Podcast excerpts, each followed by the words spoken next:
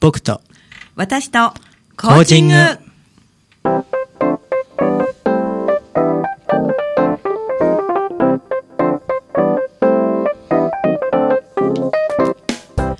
皆さんこんばんは日本コーチ協会東北チャプター代表幹事で番組パーソナリティの笹崎久美子です日本コーチ協会東北チャプターのメンバーが仕事のこと趣味のことそしてコーチングとの関わりを週替わりでお届けする僕と私とコーチング今日は第19回目の放送です日本コーチ協会東北チャプターはコーチングを学び広めコーチ同士がそして勉強中の方も一緒に交流し合う任意の団体です詳しくは東北チャプターで検索してくださいこの番組は日本コーチ協会東北チャプターがお送りいたしますはい改めましてこんばんはこんばんはいよろしくお願いします。えー本日は仙台市太白区長町三丁目の FM の太白のスタジオから今日はねあの収録でお届けしているということなんですけれどもいやーここに来るまで焦っちゃいましたね大変でしたね車がね。 今日のゲストはですね、あの、遠くからいらっしゃった方なんですけれども、私が仙台駅に迎えに行って、そこからこの長町に来るまでの間のちょうど一高のあたりで、なんか車からなんかよよろしくない音がして、 急に車止まっちゃったんですよね。そうですねその後ね、あの、慌てて、あの、今日のね、あの、西山さんに迎えに来てもらいました。西山さんありがとうございまあす。りがとうございます本日の撮影とね、あとミキサーを担当している、えースタッフの皆さんの1名ということなんですけれども、はい、えー声が聞こえますので、早速ご紹介をいたします。本日のゲストは有限会社渡辺経営士事務所代表取締役で中小企業診断士の渡辺和彦さんですよろしくお願いいたしますこちらこそよろしくお願いしはまい、米す、沢からね、今日はわざわざ来ていただい たのに、到着した、その後結構歩くことになって、そうですねはい、ちょっといい運動になったかもしれませそうんね。ですねはい。少し減ったかもしれないそうかもね、この辺がちょっと減ったかもしれないですね。 えそして今日は、えー、あまりお声は多分聞こえないと思うんですけれども、もう一方、乱入者がいらっしゃいます。 はい。はい、えーこの近くにお住まいなんですけれども、はい、えー、高知羅針盤代表の佐藤義彦さんです。一応よろしくお願いします。 よろしくお願いします。今日はね、えー私とそれから渡辺さんをメインにでツッコミ係として吉彦さんにこう監視していただきながら そんな感じでお話を進めてみようと思いますがあの本日のテーマは今日はキャリア診断サービスということで、先ほども少しお話を伺ったんですが、ええそのお話からしていただいてよろしいです か、はいえっ、とキャリア診断サービスですねその前にちょっと私の話なんですが、はいえっと私山形県職業能力開発協会のはい人材育成コンサルタントとして活動してるんですが、うんでどんな活動かというと,、はいえっとそういった山形県職業能力開発協会のサービスがあるんですけどええそのサービスを企業さんに PR する PR する係なんですか、はいそういう係なんですねうーんでその中でとてもいいサービスがありましてとてもいいサービスとっはい、てもいいサービスなんですとね。ってもいいサービスなんですねなかなかこれがね、はいあの企業さんにはい受け入れてもらえないというか、うん私の PR の仕方がちょっと下手かなと思って、あじゃあこの機会にそうなんですね。はい今今日あのちょっとチラシをお持ちなんですけど、こっちのカメラかな見えますこかっち。の方がいいですかね本当ですか。これの方が新しいこの方が最新版です最新版だそうです。はいじゃあこちらのカメラにかざします。はい、裏も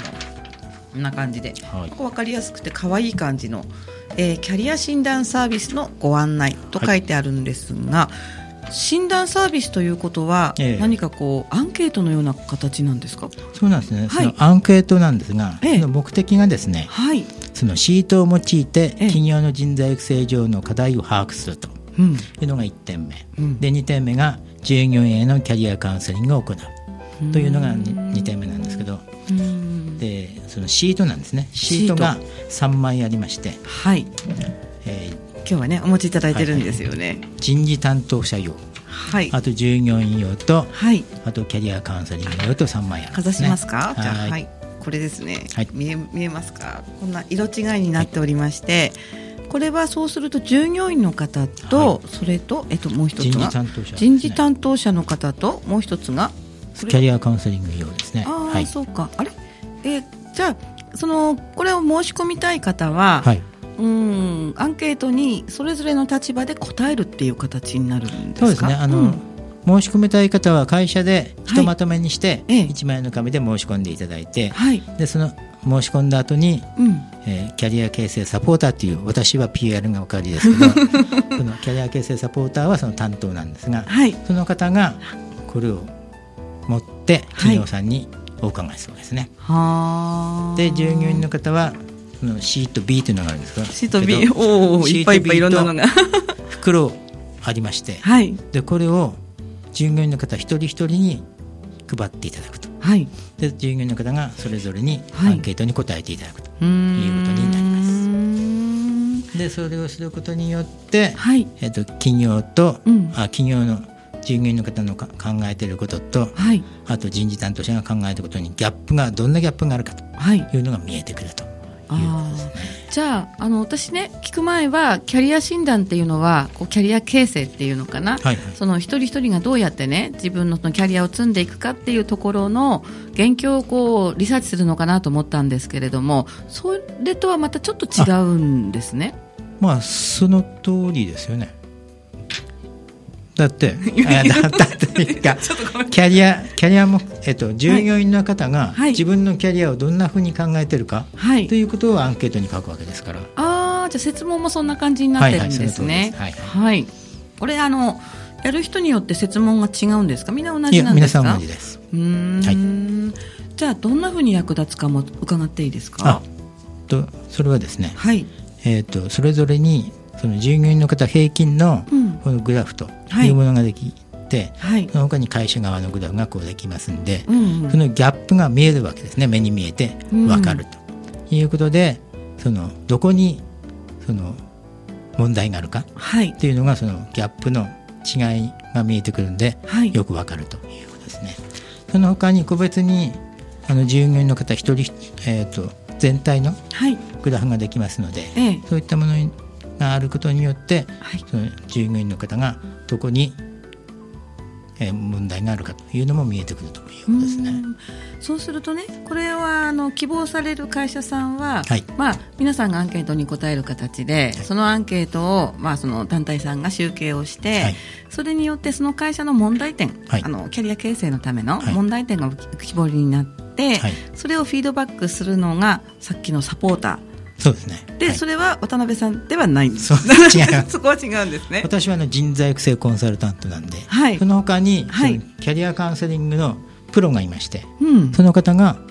その企業に訪問して、はいその自分の書いたコメントも含めてはい企業に報告していくということですねそう。なんですか、はじゃあ渡辺さんの役割はこれの推進者みたいな感じそうですね。あー PR 役です言わね。ないとねいっぱ いねうーん今までにどのぐらいの実績ってあるんですか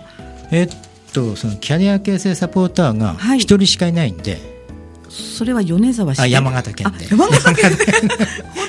当にちょっと私思ってたのとまたちょっと違ったか山も形しれな県いで一人しかいないんで,、はいでキャリアカウンセリングもしなくちゃいけないわけですよねか。にそうすると、うん、うん全県で5件から10件くらいしかできないでしょうね。えどのぐらいの期間で今までってことすかあ一年間であそうなんだそんなはいおっといでって感じではないんですあねそうですね。だからうーん早い者勝ちですね。あそうなんですね、はあ実際にそのお申し込みがあったとかそういったあの現場に立ち会ったことっていうのはありますあかそれは、えっと私がこうはい PR をしたおかげで、ええまあ、去年ですとはい7件ですかね、 7件、はい山形県でうーんで全国で200件ぐらいですからそういう意味では、そうえなんだえじゃあ多い多いですねですねはいはいさすがうーんどんなこうなんていうかセールストークじゃないんですけれどもあーはいはいセールストークっていうかこれはあれですよねさっきあのたとなんだっけ労働省委託事業みたいあな厚厚労生厚労省で厚労省の委託事業ですねなのはで、いまあ、ある程度こう国の施策というところもあると思うんですけど、こうキーワードはどの辺で皆さんいいなと思われるんですかえーっとよく社長さんではい従業員の方が何を考えてるかわからない と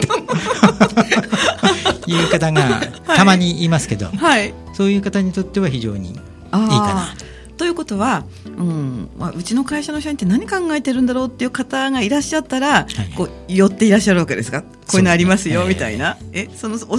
でどの辺がこう社長さんいいなと思われるんですかいや見えるっていうことですね、要は自分の会、うん従業員の方がはいどんなふうに考えてるかっていうのがはい見えてくるとグラフによって見えるしグラフとかになあってと従業員の方一人一人のはいえ分布みたいのもありますので分布はい、いいんですかチラッとちらっとチラはいッチラッとねピッあちらっとっていうかこれは あの事例なんでいいんですけどあ事例なんですかま、あの現状に満足してるか、はいあるいは不満足か、うんうんうん今後充実が必要かはい必要でないかっていうその分布がそれぞれあるんで、ええええええそれでどんなところに分布してるかっていうのが見えてくるっていうのも非常に分かりやすくていいですよね。あいいですよね、はいそうしたらこれを見て実際に人事担当の方とか、まあ、経営者の方っていうのは例えば研修を考えるとかそういうところですか設備を整えるとか何かはやっぱりこうやっていかないとダメなんですよねえっと従業員の方がどんなふうに考えてるかっていうのが具体的に分かるし、はいあと5択なんですけど、はいその他に個別に、えー、と書けるんですよねあの従業員の方がえーっと文章で。ああじのフリ問題ーがフリー回答するようなそう欄があってそうですうーんそういったものをずらっと並んでくることによって、はいうんあ従業員の方本音はこういうことを考えてるんだみたいなそんなの書もくかなでもなんいかや筆跡でバレそうな気しない結構あるんです本当ですか、でそれを、うんその課長以上でみんなでこう会談してはいあ会議で話をして、うんはいまあ、今度こういうことをやりましょうねっていうことをやあった企業さんも決めていくありましたんでうんまあその企業さん企業さんで違うんですけどねなるほどね、はいであったらあの、まあ、従業員満足度っていうのかなそちらにも結構役立ちますよそうねですね、んはい、そういう意味でも使えますねうまくね、自分たちの声がね、会社に反映できるのであればははいいいかがですかここで吉彦さんに振ってみま しょうさっきからうなずきながらお話を伺ってたんですけれども、うん、私前職公務員だったんでこういうことを企業さんがなさってるってすごいなと思って聞いてたんですけども、ううんんうちはそういうのってないですからね。なるほどね、うんただあれですねもっとそれだったらそのサポーターの方の数も増えて実際にこうもっとなんていうのかな、うんいっぱい推進されればいいなって私は思うんですけれどもうもんとりあえず予算もあります そちらの方じゃないですかあそ制っち限かは、な,、はい、 なんか本音と建前が交錯する番組になってきましたね 今日ね無料無料です無料あです基本か的に無料ですねあすみませんあーすごい企びっく業りしちさゃっんたは無料はいなんですねはい、あそのその条件つけてなんか無料じゃない人もいるんですいかや言いません誰それは 無料で誰それは有いや料っていうあれ 方企業企業向けなんで企業さんは無料という、へえあのあれですかね直接ねそのおすすめしなくても存在を知ってる方っていうのはいらっしゃるんですか、あんまりないんじゃないですかねあじゃあやっぱりこう PR していかないとダメなのこかれがなできたできたのが3年前なんでああ、はいそうなんですか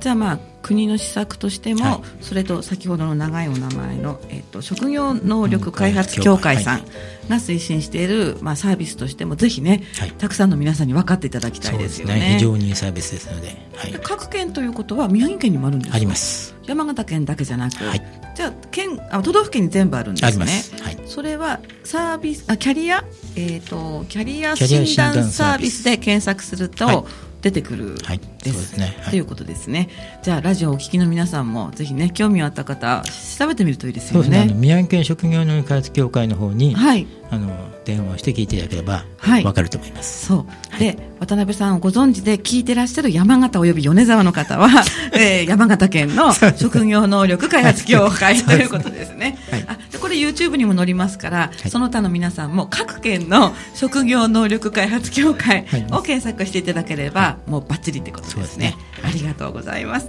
ではあのこの辺で、えーリクエスト曲に行ってみたいんですけれども本日のリクエスト曲はえ「チューリップの心の旅」ということなんですけれどもさっきあの何か感想がありましたよね 吉彦さんこの曲を聴いて2文字で何か言いましたよねっ古いて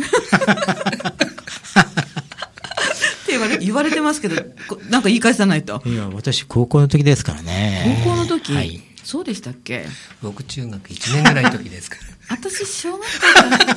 かかもねですよね知らないかななんだろうなこの曲なんて特になんか思い出があったりしますええーっとカラオケではい歌うんですけど、はい誰もついてくれないんです私 にどういう意味えでレインボーボイスなんでねあとあの、はい時々こう違うんで歌詞のこう伸ばすところとかあ、ああ、なるほどね。あの、原曲とうまくこのズレがいいっていう感じで、そのズレを楽しむためにカラオケでお歌いになるという感じでよろしいんです かわかりました。じゃあ今日も心の中でいっぱいズレてください。はい、では曲をお願いいたします。曲はチューリップで心の旅です。ああ、やだけは。はい、お送りした曲はチューリップで心の旅でした。はい、えー、本日は日本高知協会東北チャプターの会員で中小企業診断士、えー、有限会社渡辺経営士事務所代表取締役の渡辺和彦さん米沢からのお客様ということでお話を進めています後半ですけれども、はい、あのコーチングの講師をされるということをさっきおっしゃってたんですけど、はいそ,ねはい、それについて伺ってもよろしいですか、えー、っと米沢で鷹山、うん、大学という、はいえー、市民を消費なカレッジというのがあるんですけどそう市民お小品カレッジあお小品ってお小品ってのは米沢であのありがとうという方法ですね、えー、仙台だと 恥ずかしいなってお小水 お小水だからああお小水ねそう市民お小品カレッジってどこが恥ずかしいんだろうと思ってお小品ですよ、お小品。 すいません。ありがとうっていう意味なんですね。そうです。あ、これはあの、あれですか、障害学習のような。そうですね、障害学習社会人の方が、ね、はい。はい。鷹山ってあの、上杉鷹山の鷹山っていう。うはい。こちらでコーチングを教えてらっしゃると。はい、はい。そうですね。はい。えー、っと、この米沢鷹山大学っていうのは、はい、誰でも講師になれると。誰でも素晴らしい。ええー、私でも。よしひこさんでもなんて皆さん大丈夫です 大丈夫ですか、はい、で、えー、その鷹山大学の方で、はい、その取りまとめて、はい、でこう冊子を作りまして、ええ、障害学習の冊子を作って、うん、でそれで PR していただけると、うん、とってもいいなるほどねものなんです今の今日お持ちいただいたチラシだと、第5回となってますのでもう何回か続けてらっしゃるんですね。すね1回、2全部で、はい、えー、6回コースで今やってますねそうですか、はい、ああなるほどなるほど全部これはどういった方が受講されてるんですかあの誰でも米沢米沢あ違う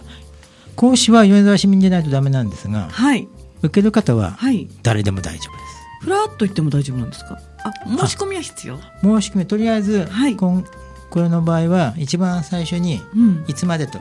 これにか書きましたけど4月今回の場合は4月15日なんですけど、は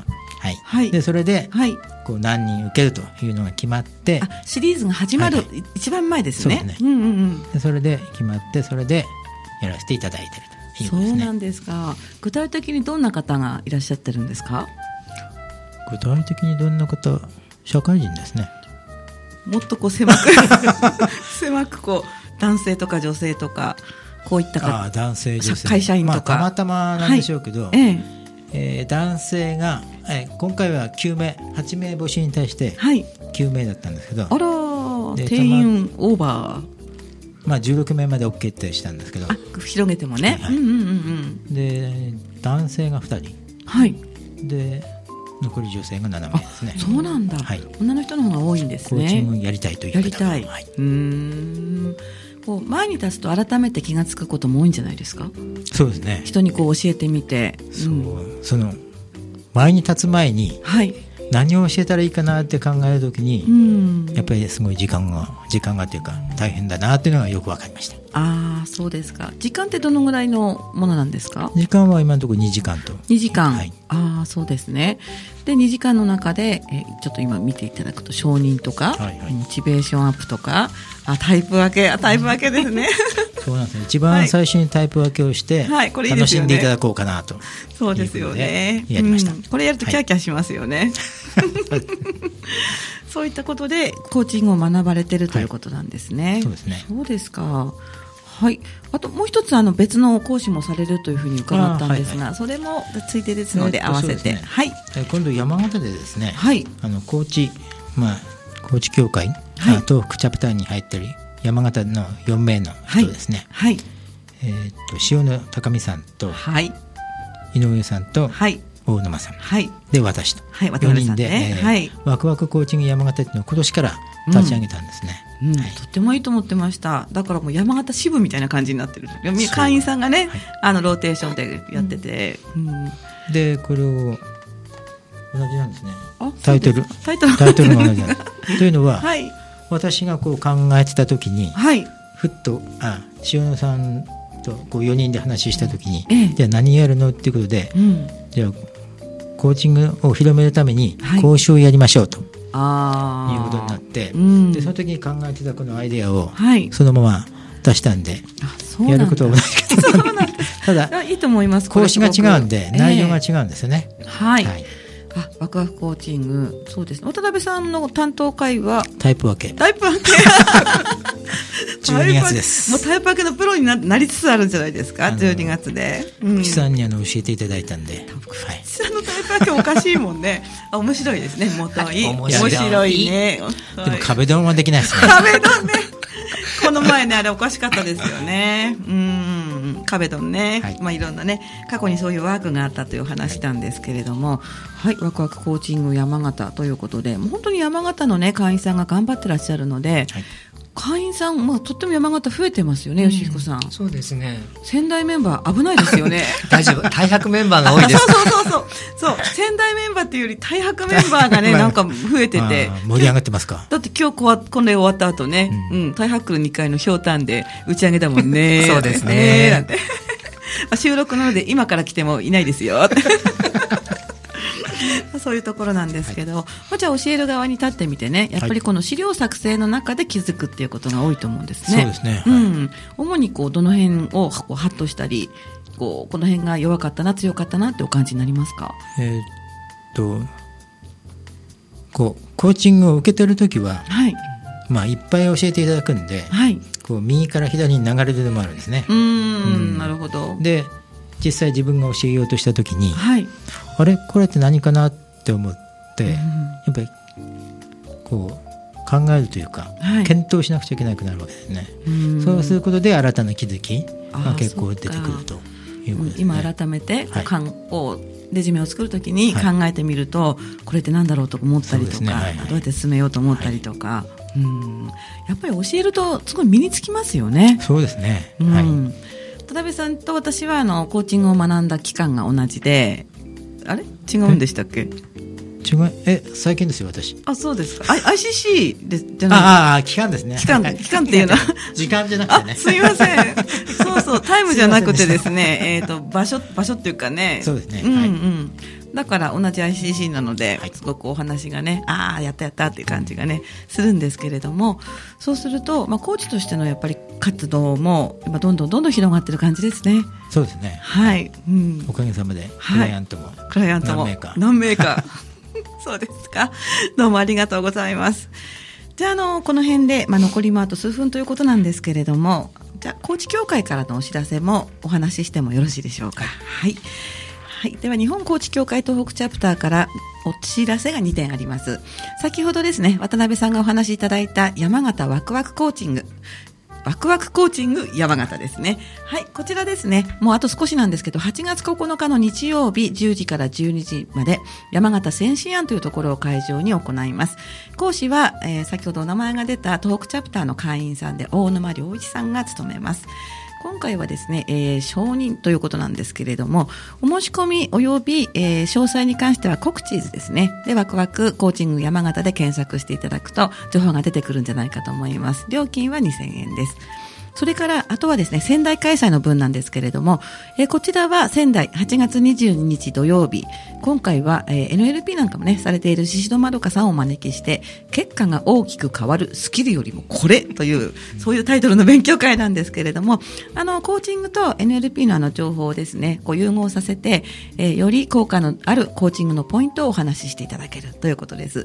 えー9月、8月22日土曜日、1時半、13時半から16時半まで、場所は東京エレクトロンホール、料金は2000円となっております。えーこちらも高知協会東北チャプターで検索していただきますと、えーホームページか、あるいは Facebook のイベントが出てきますので、その辺をご覧になって、で希望者の方はぜひ申し込んでいただきたいなというふうに思っております。